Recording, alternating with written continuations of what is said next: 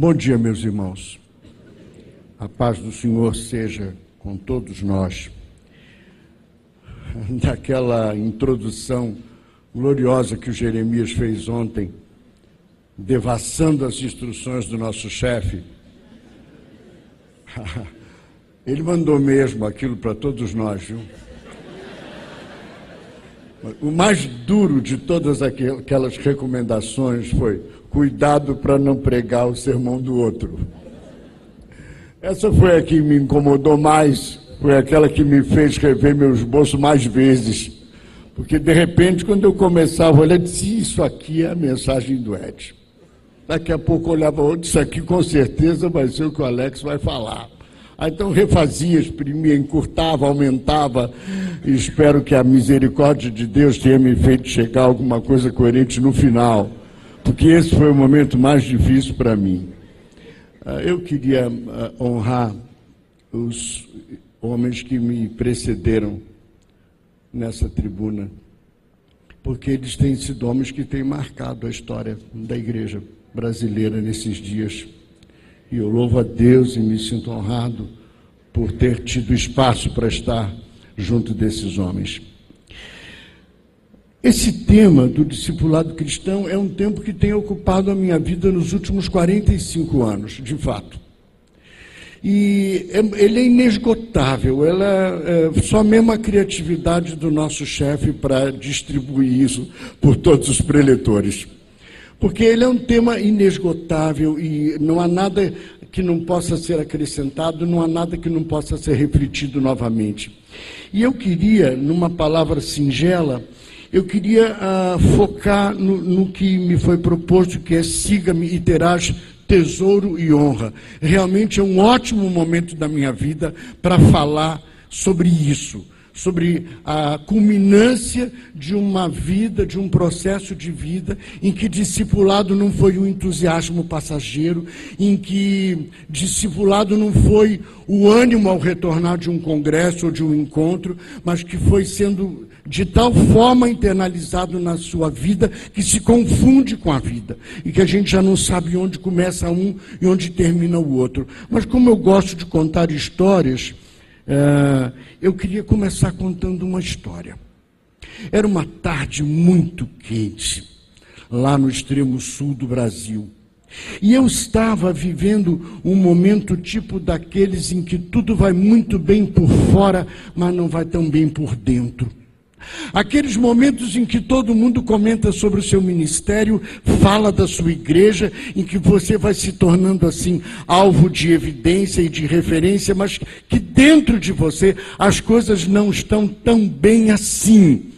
E isso provoca no líder cristão, no, no, no, homem de Deus, na mulher de Deus, sentimentos muito controversos dentro dele.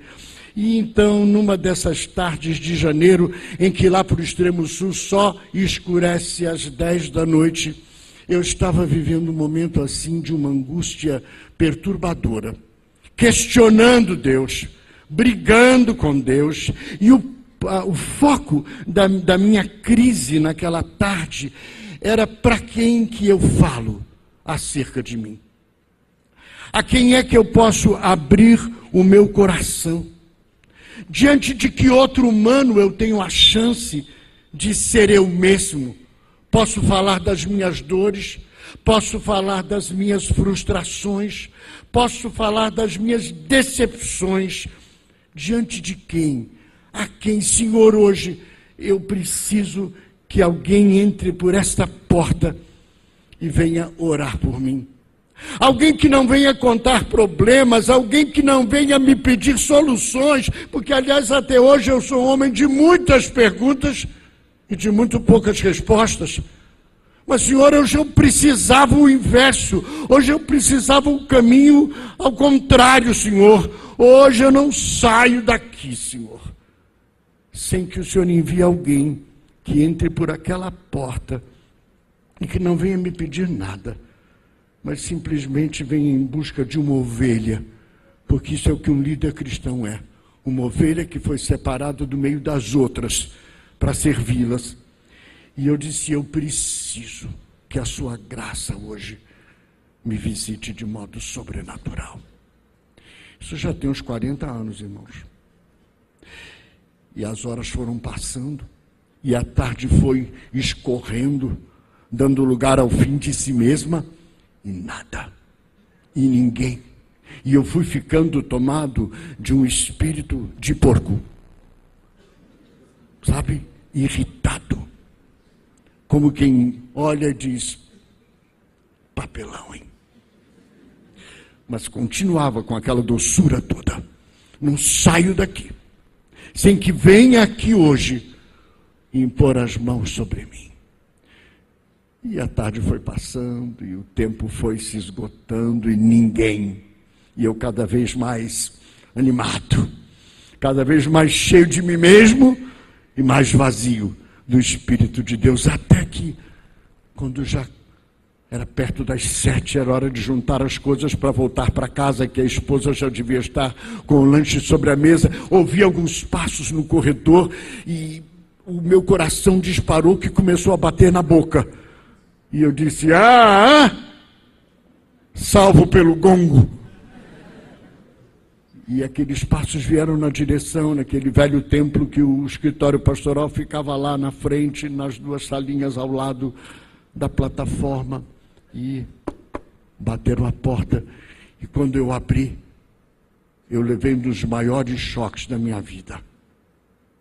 Olhei para aquela jovem e felizmente ela era especial e levava, especialíssima, aliás, e ela levava uns três a cinco minutos até iniciar a sua palavra. E aquele era o tempo que eu precisava para dizer: Deus, isso não se faz.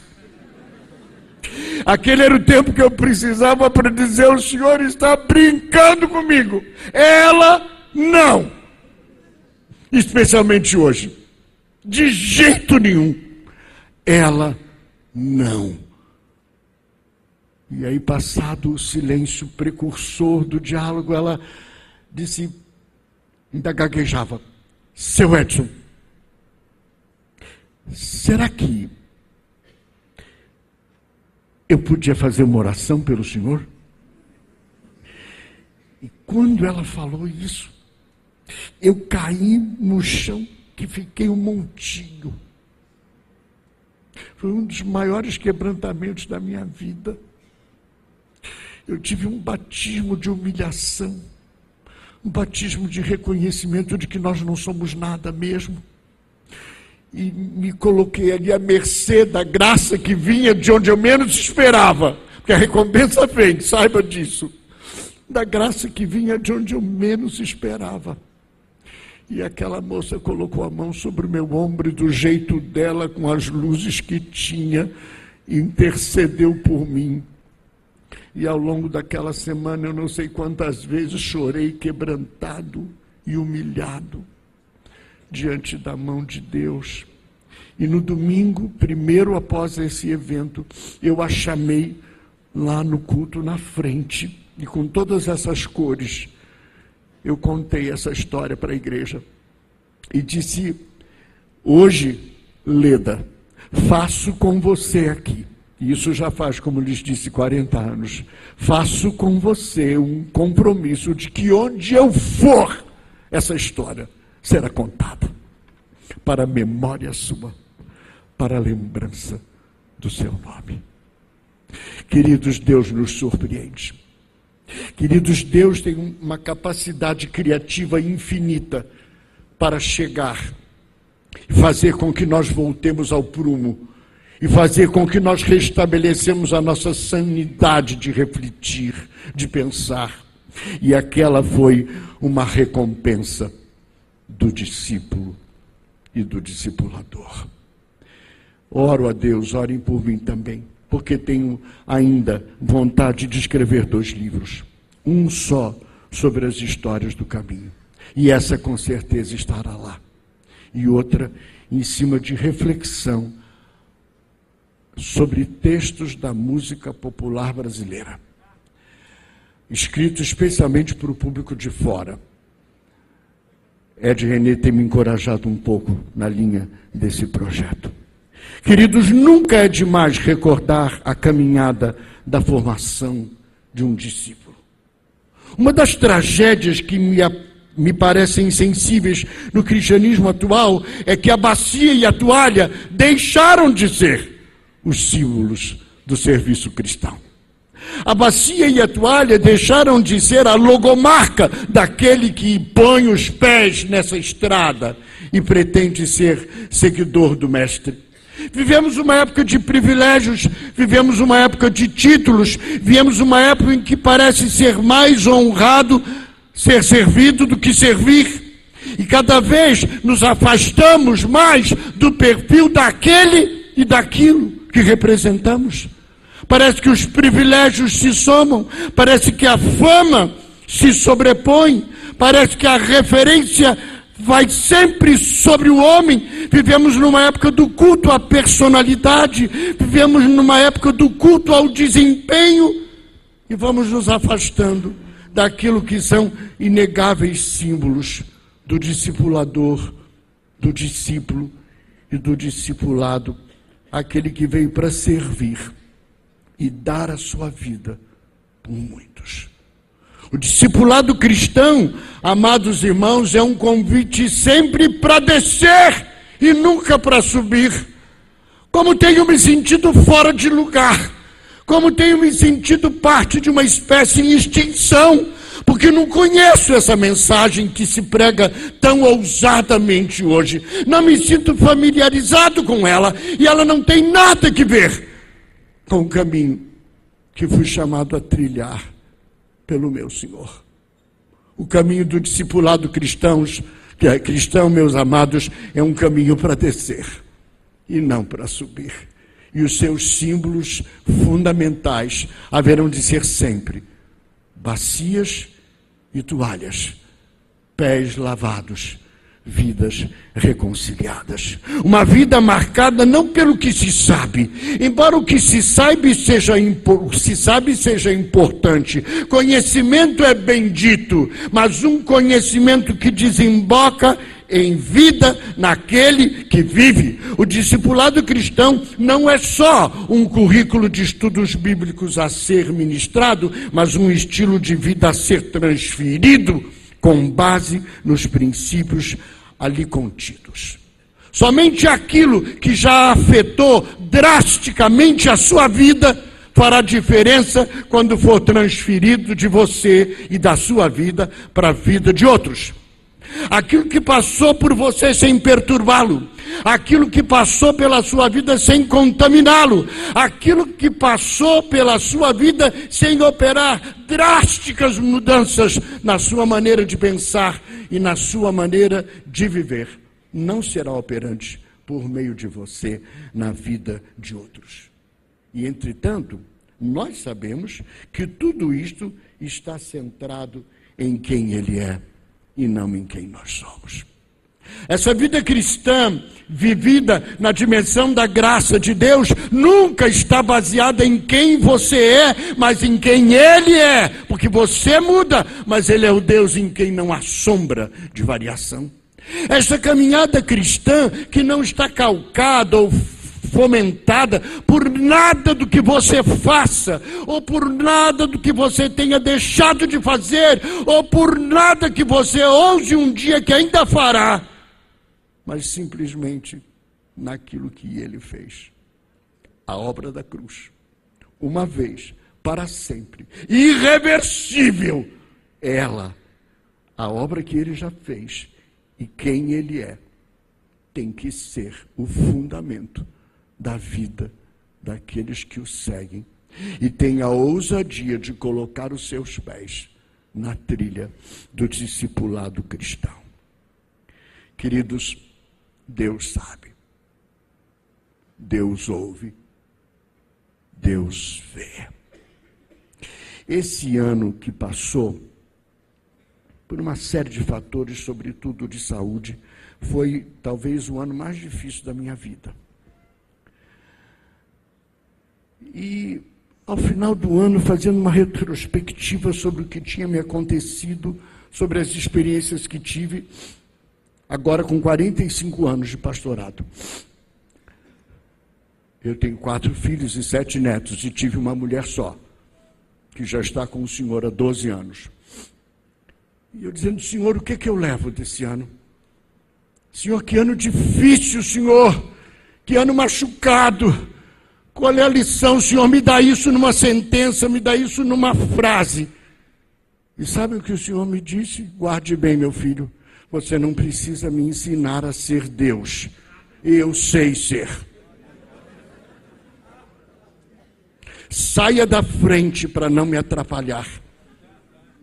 Aprenda você, continue você aprendendo a ser um homem segundo o meu coração, mas não perca tempo me ensinando a ser Deus, me dando ordens de comando. Faça, quebre, desamarre, vá. Não, eu sei. Eu sei tudo sobre os seus filhos. Eu sei o que devo fazer com eles.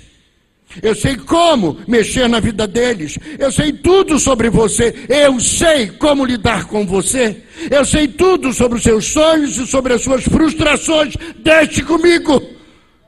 Não corra o risco ou a tentação de querer me ensinar a ser Deus, porque eu sei ser. Tenho larga experiência no ofício. Ele sabe qual a motivação com que nós o servimos. E ele nos alerta: fazei-o de todo o coração como para ele e não por os homens.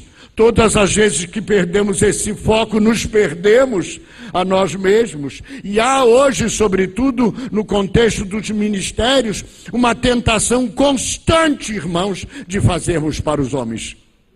De buscarmos a sua aprovação, de buscarmos o seu assentimento, e todas as vezes que cedemos a esta tentação, sobretudo nós, liderança, perdemos o foco e não sabemos mais onde devemos ir. A verdade é que tudo aquilo que geralmente impressiona os homens, não impressiona a Deus.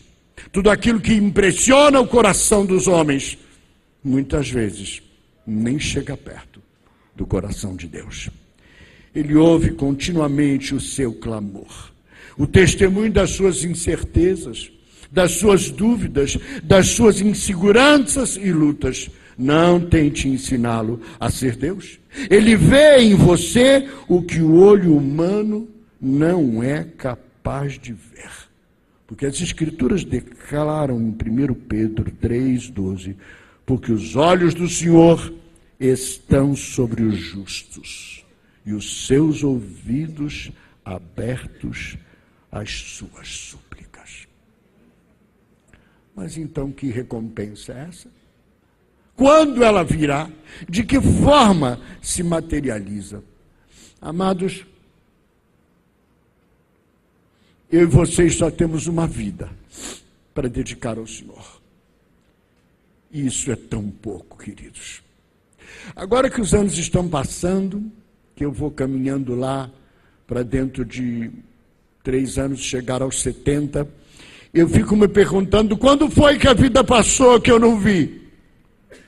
De que forma as coisas aconteceram que eu não me apercebi? E agora me dou conta, sem nenhuma personalidade funesta, que o meu tempo está diminuindo. Que o tempo que me resta é muito menos e eu vou para a presença de Deus e digo: Senhor, que pena ter uma vida só. Uma vida só, Senhor, é muito pouco para gastar contigo. Uma vida só é muito pouco, Senhor, para te oferecer. Embora eu tenha me convertido aos 14 anos de idade, lá no Rio de Janeiro, emergente de uma casa que era um terreiro de umbanda, e um reduto kardecista, se é possível entender esse confronto, lá Deus viu o que ninguém podia ver: um pastor, um discípulo, um servo. E passou tudo tão depressa, irmãos, que a sensação aqui na garganta é prorroga um pouco mais. Vale a pena, Senhor. Aliás, é o que vale a pena viver contigo, viver para ti. Senhor, uma vida é muito pouco, Senhor. Prorroga um pouco mais. Para que possa desfrutar por um pouco mais de tempo o gozo de andar contigo e o gozo de te servir.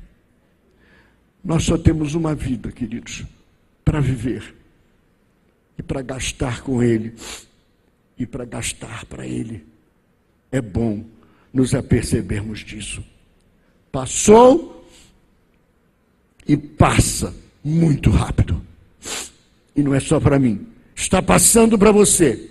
Vai passar para você também. Se eu pudesse ser exprimido,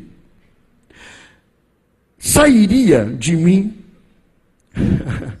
o suco da vida de três homens que me discipularam.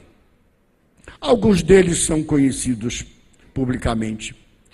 O primeiro homem que olhou para mim e viu que ninguém via foi Paulo Landry, hoje o diretor da Topic Internacional. Nessa época eu morava em Santana do Livramento, lá no dedão do pé do Brasil. E o Paulo Landry saía daqui, era presidente da CEPAL, e saía daqui de São Paulo, ia de ônibus a Santana do Livramento para gastar tempo com aquele rapaz que estava começando, que não veio de uma raiz evangélica, que não tinha sido um menino de escola dominical, mas que um momento teve a insanidade de dizer sim a um chamado para ser pastor, com 16 anos de idade, com 15 anos de idade, sem saber nem o que era isso, mas consciente de que era um irresistível chamado de Deus. Paulo me acompanhou até que foi embora para ser diretor do CEPAL na Colômbia, e um tremendo homem de Deus chamado Larry Kais, que alguns aqui também conheceram e assumiu a, a liderança da CEPAL naquela época, me adota, me traz para perto dele, me treina nos seus cursos, me discipula de vida e coração, até que mais uma vez o transferem e ele vai embora. Morreu na Índia no ano passado, acabando de pregar um sermão, desceu, ia pregar segundo culto, disse: Não estou me sentindo bem, vou preferir ser sucedido, uh, substituído no segundo culto, e morreu ali. E o terceiro homem que me discipulou e que eu reputo como meu pastor até hoje, um missionário chamado Alvern von Stieg, que serviu a igreja metodista no Brasil, que é a minha igreja mãe. Irmãos, se vocês me espremerem, sai a vida desses três homens e a vida que eles tinham e têm com Jesus. Foi de tal forma o impacto, não do ensino, mas da vida que eles tinham, e dois deles ainda têm, mantemos o contato, que eu não podia deixar de ser afetado. Queridos, o efeito fala muito mais alto do que a causa. E o que está faltando para dar força, o que está faltando para dar autoridade ao cristianismo que estamos vivendo hoje, é um testemunho que a vida chega antes da palavra para lhe dar respaldo, para lhe conferir autoridade. Há muita palavra, mas há pouco respaldo de vida. Queridos, a igreja brasileira está sofrendo uma crise de falta de pastores, para não dizer a igreja, não a mundial, mas a igreja também não a universal, mas a igreja do mundo todo. Queridos, há uma crise de pastores em qualquer lugar que a gente vai, dá uma palavra de 10, 15 minutos, as pessoas se espremem nos corredores pedindo, por favor, fale comigo. Eu já passei, já saí de livramento há 40 anos. Outro dia, uma, uma pessoa que foi chave no meu ministério e que está agora com 86 anos, me ligou de lá e disse: Pastor, ore por mim. Faz seis meses que eu não tomo a ceia e ninguém nem lembra mais que eu existo. Há muito púlpito e graças a Deus por isso. Há muita cultura e louvado seja Deus por ela quando os posta aos pés dele. Há muitos ministérios extraordinários que não haviam no passado. Mas, irmãos, nós precisamos urgentemente orar por pastores, por pessoas que se disponham não somente a vir aqui em cima falar, mas que se disponham a sentar com você e ouvi-lo que se disponham a compartilhar dores, que se disponham a chorar. Quando nada para dizer, não digam nada. Não tragam soluções prontas ou simplistas para problemas muito graves, mas simplesmente se disponham a ouvir e para dizer, meu irmão, você não está só. Nós estamos juntos. Repito, o discipulado que gera recompensa e reconhecimento divinos não é aquele que se restringe à transmissão de conceitos, mas aquele que se expressa em vida derramada, em vida na vida. Alguma coisa não vai bem, irmãos, quando uma pessoa simplesmente por fazer o que deve se torna referência. Alguma coisa não vai bem quando alguém simplesmente por cumprir a, o seu dever e fazer o que deve na área em que está se torna especial. Alguma coisa não vai bem quando há destaque para o que é óbvio, quando há destaque para se fazer o que se deve fazer. E nós temos, especialmente eu, na fase que estou, a olhar para este salão repleto de pessoas tão queridas e amadas, isso renova a minha esperança de que nem tudo está perdido. Queridos, a igreja ainda é a única instituição na terra autorizada a pregar e ensinar a palavra de Deus. Não há nenhuma outra empresa, por mais poderosa que seja economicamente, por mais global que seja, na sua natureza. Não há nenhuma outra na Terra instituição que tenha e que mobilize os recursos financeiros, materiais, físicos que a igreja mobiliza no mundo. Não há. Não há nenhuma outra organização no mundo que tenha um efetivo de recursos humanos que o reino de Deus tem. Não há. Não há nada nem ninguém que possa voltar o rosto ao povo e falar em nome de Deus a não ser a sua igreja. Nesses dias difíceis para a igreja no mundo, nesses dias em que o próprio mundo está sendo usado por Deus, a semelhança do que Jeremias falou ontem sobre o papel de Herodes, nesses dias em que o mundo está empurrando a igreja contra o muro e contra a parede, dizer: vamos lá, reage, pronuncia, faz, prega. Nesses dias, irmãos, a igreja se torna praticamente a única esperança que resta para essa humanidade que perdeu o rumo e que perdeu o caminho. E ela é você. Ela está viva em você. E a esperança de Deus está em você, em sua vida, em seu compromisso, em sua missão discipular, em sua capacidade de um compromisso com Ele inegociável. Não há outro a não ser você. E se a mensagem, se essa mensagem não atingir a sua vida, o fluxo do mover de Deus, por mais que oremos por ele, por mais que nos pentecostalizemos, se essa palavra não encontrar eco na nossa vida, Deus não pode operar, porque só há uma coisa na qual ele se limita, na sua decisão de ser ou não ser porque Ele nos criou livres para escolher. Nada mais é capaz de deter a autoridade, o poder e a graça desse Deus em operar neste mundo, a não ser a sua própria postura diante daquilo que ele lhe diz e diante dos desafios que ele traz à sua vida. Queridos, podem esperar a recompensa. Aliás, é um direito seu, ela é sua. E eu queria ler Colossenses 3, 24.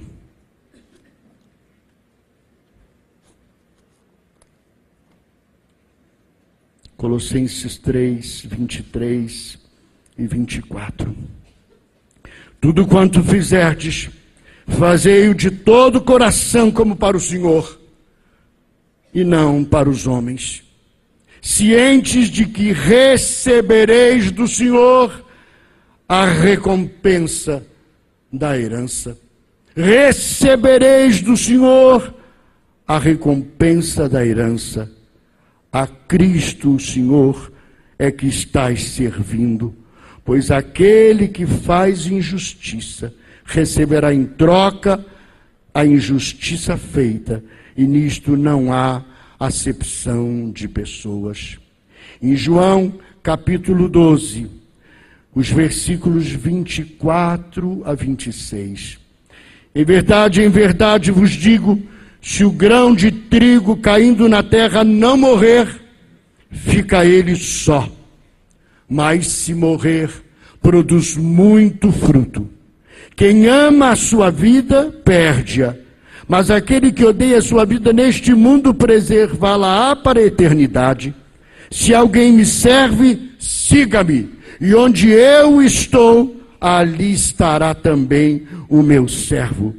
E se alguém me serve, o Pai o honrará. E ainda mais, Mateus 19, verso 21. Mateus 19, verso 21. Diz Jesus: Se queres ser perfeito, vai, vende os teus bens, dá aos pobres e terás um tesouro no céu. E depois, vem e segue-me. Tendo, porém, o jovem ouvido essas palavras, retirou-se triste, porque era dono de muitas propriedades. Possua sem ser possuído. E tenha a coragem de abrir mão, e abrir mão na sua vida, de qualquer coisa que se interponha entre o sonho de Deus para a sua vida e você. Estejam cientes, amados, de que recebereis do Senhor a recompensa da herança. Isso se traduz em algumas coisas bem rápidas. Seremos frutíferos. Aquele que crer em mim e eu nele, esse dá muito fruto. Não é fruto qualquer, não. É fruto de excelência. Se a raiz está nele e não em nós mesmos, é fruto e fruto de excelência, de qualidade. Terão seus pés caminhando numa estrada de dimensões eternas. Ah, eu já estou pensando como vão ser as reflexões do congresso que vem, com os pés no caminho da eternidade. Essa capacidade de andar com os pés na terra e os olhos no céu, de viver o presente sem ficar lamentando sobre o passado, mas sem deixar de ter a perspectiva do futuro aquilo que está vindo.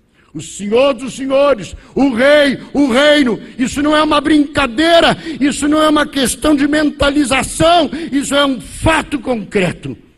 E você e eu temos que estar sonhando com isso a cada dia. E eu acrescentei aqui uma coisa que vem da minha própria experiência: ter um gosto de vida na sua boca. Que coisa boa amanhecer com vontade de viver. Isso não significa ausência de problemas, isso não significa ausência de dificuldades, de lutas, de provas. Nisso todos nós estamos juntos. Mas que coisa boa ter no Espírito de Deus a força motriz que nos faz amanhecer sem aquela mente alienada que diz que está tudo bem, está tudo bom quando não está. Sim, aquele cristianismo estoico que faz ignorar lutas, realidades, pecados, conflitos, mas os faz olhar de frente para dizer: Eu sei em quem eu tenho crido e eu estou bem certo de que Ele é poderoso para guardar a parte que me cabe até o dia final. Obrigado, Senhor, por acordar com este gosto de vida na boca. Amém.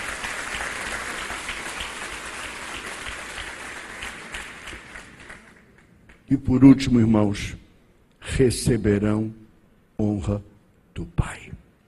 Você está pronto para isso? É isso que você está esperando? Você é daquela pessoa que vive frustrada, magoada, decepcionada, porque não tem recebido a nível humano o reconhecimento que esperava? Você ainda está nessa etapa? Se ainda está, ainda precisa sofrer um pouco mais né? A etapa da maturidade é aquela em que a gente não está mais passível de desilusões. desilusão, decepção não cabem no vocabulário de um cristão maduro. Outro dia, depois de uma palestra, uma pessoa se aproximou de mim. O senhor parece uma pessoa um pouco desiludida. Eu disse: não, é o contrário, querido. Você tem aqui nessa ponta os iludidos, aqui os desiludidos, e aqui no meio você tem os sem ilusões. Aqueles que já aprenderam acerca de quem são e de quem Deus é, e que sabem que a nossa, essa palavra decepção, frustração, mágoa, isso vem da nossa imaturidade. Mas a gente não pode ser criança a vida toda. E crescer dói. Escreva isso em algum lugar. Crescer dói, mas vale a pena. Outra senhora se aproximou e disse: Outra senhora se aproximou e disse: O senhor me parece uma pessoa madura. Eu disse: Olha, senhora, aos 66 ou é maduro ou retardado. Né? Porque vai amadurecer quando? Já estou quase indo para o outro lado. Né? Não sei se, como disse Jeremias, se vou de navio ou não para Jerusalém, mas eu sei que vou lá. Né? Mas não tem mais como esperar, irmão. Não tem mais como ficar adiando um projeto de maturidade. Queridos, o meu nome hoje é Sombra. Eu nunca quis ser outro. Desde que eu me lembro de mim, eu nunca quis fazer outra coisa. São 45 anos de pastoreio e 40 de discipulado efetivo. Meus filhos são filhos preciosos. Por um gesto da misericórdia e da graça de Deus, eles estão todos no caminho do Senhor. Eu disse para vocês que eu sinto que sou parte de uma raça em extinção. Tenho gasto os últimos 27 anos discipulando, pastoreando pastores, enquanto sou pastoreado por eles, e líderes cristãos, nesse movimento chamado Renovo, que nasceu em função de eu dizer para Deus que não aguentava mais. Não, ter, não nasceu do meu êxito, não, nasceu das minhas dores. E um dia desses de confronto com o Senhor, dizendo: E aí, vai continuar desse jeito? O Senhor disse: Não, o que você vai fazer por isso? Foi a única resposta. E ali nasceu o renovo. Eu peço a Deus que me dê coragem para continuar até quando Ele quiser e o meu nome é sombra. Sabe por quê? Porque não tem coisa mais agradável num dia ensolarado, em que a gente está pelo caminho e a gente encontra uma árvore que tem uma grande sombra e que a gente se assenta ali e desfruta daquela sombra. Num dia de piquenique tem uma cestinha com o farnel do lanche e passamos gratos momentos à sombra daquela árvore. Nunca perguntamos quem a plantou. Nunca sequer perguntamos que tipo de árvore é essa. Só estamos interessados na sombra. Acho que o meu nome é sombra. E o meu desejo é que hoje e amanhã, e quando não estiver mais, pessoas possam sentar debaixo do testemunho das vidas sobre as quais eu me derramei. E possam ali encontrar refrigério, possam encontrar força para continuar a caminhada. Eu não tenho ilusões, querido.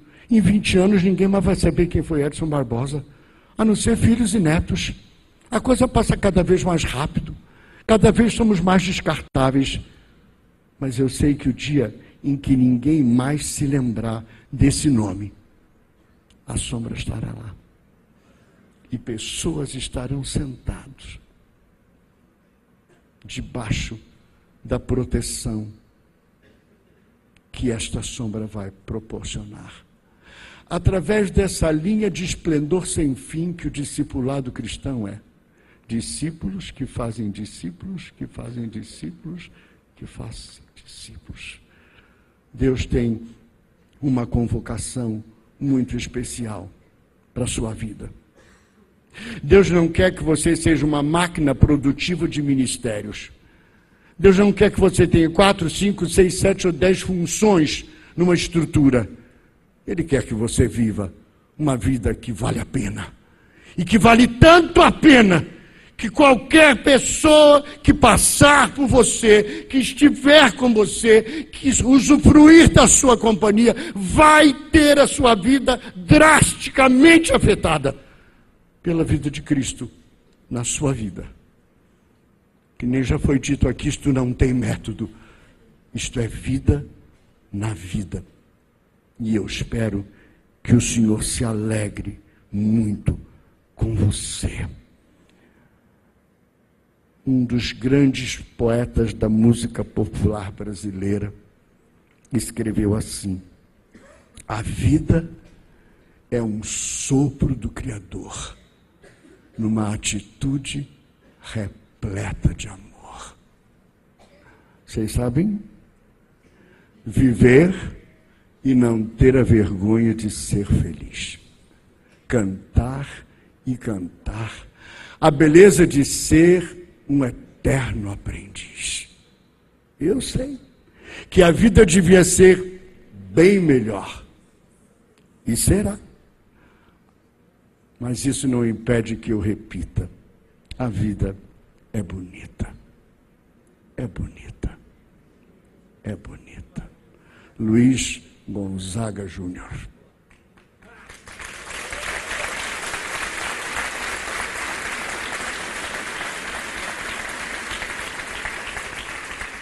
Há um dos membros da nossa equipe que ficou de me auxiliar um pouquinho para eu terminar convidando vocês para um momento de fraqueza. Guilherme, ah, eu queria ousar um pouquinho nesse momento final, antes de orar com vocês e, e ter um momento de encerramento da minha palavra. E queria fazer isso mencionando um dos outros poemas extraordinários da literatura brasileira, do Renato Teixeira, tocando em frente. O desafio que está sobre mim, que está sobre você. Por favor, se você for muito conservador, não se escandalize com um velho de 66 anos, com um ancião de 60, por favor.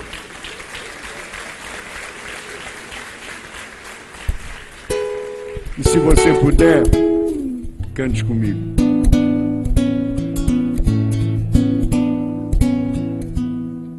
Ando devagar, porque já tive pressa e levo esse sorriso, porque já chorei demais. Hoje me sinto mais forte, mais feliz, quem sabe eu só levo a certeza de que muito pouco eu sei.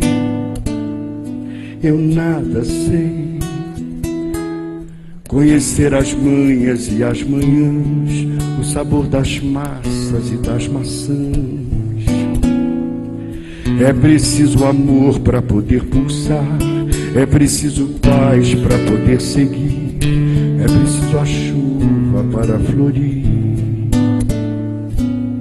Penso que cumprir a vida seja simplesmente compreender a marcha, ir tocando em frente como um velho boiadeiro levando a boiada, eu vou tocando os dias pela longa estrada. Eu vou, estrada eu sou.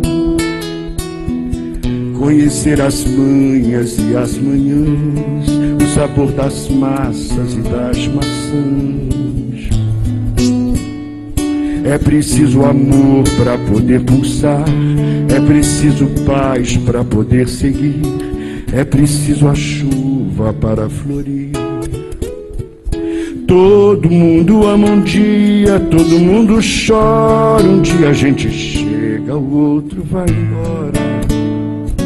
Cada um de nós compõe a sua história, cada ser carrega em si o dom de ser capaz e ser feliz. Ando devagar porque já tive pressa e levo esse sorriso porque já chorei demais. Cada um de nós compõe a sua história, cada ser carrega em si o dom de ser capaz e ser feliz. Canta comigo só a estrofe. Ando devagar porque já tive pressa e levo esse sorriso porque já chorei demais. Hoje me sinto mais forte, mais feliz, quem sabe eu só levo a certeza de que muito pouco eu sei e nada sei. Eu gosto quando Colossenses diz que nós temos que reconciliar todas as coisas com o Senhor. A literatura, a arte, a política, a economia, tudo tem que voltar a ser dele, de cujas mãos nunca devia ter saído. Você quer hoje tomar posse da sua recompensa? Amém.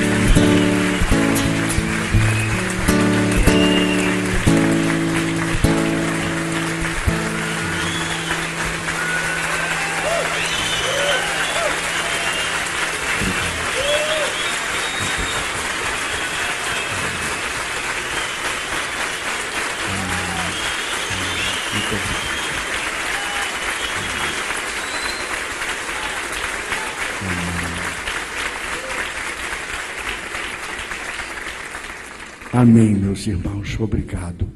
É, eu queria desafiar aqueles de vocês.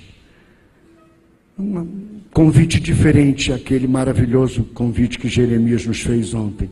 Mas eu queria desafiar aqueles que puderem e quiserem dizer: eu, eu creio na recompensa.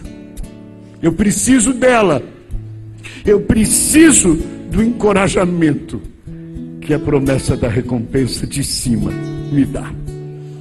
Não foi em vão, irmãos. Não é em vão. Nunca será em vão.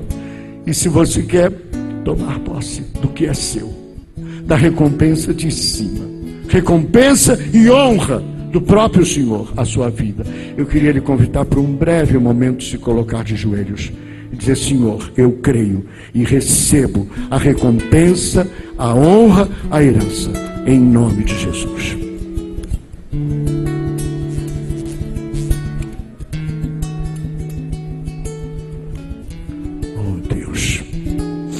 Bendito seja o teu nome.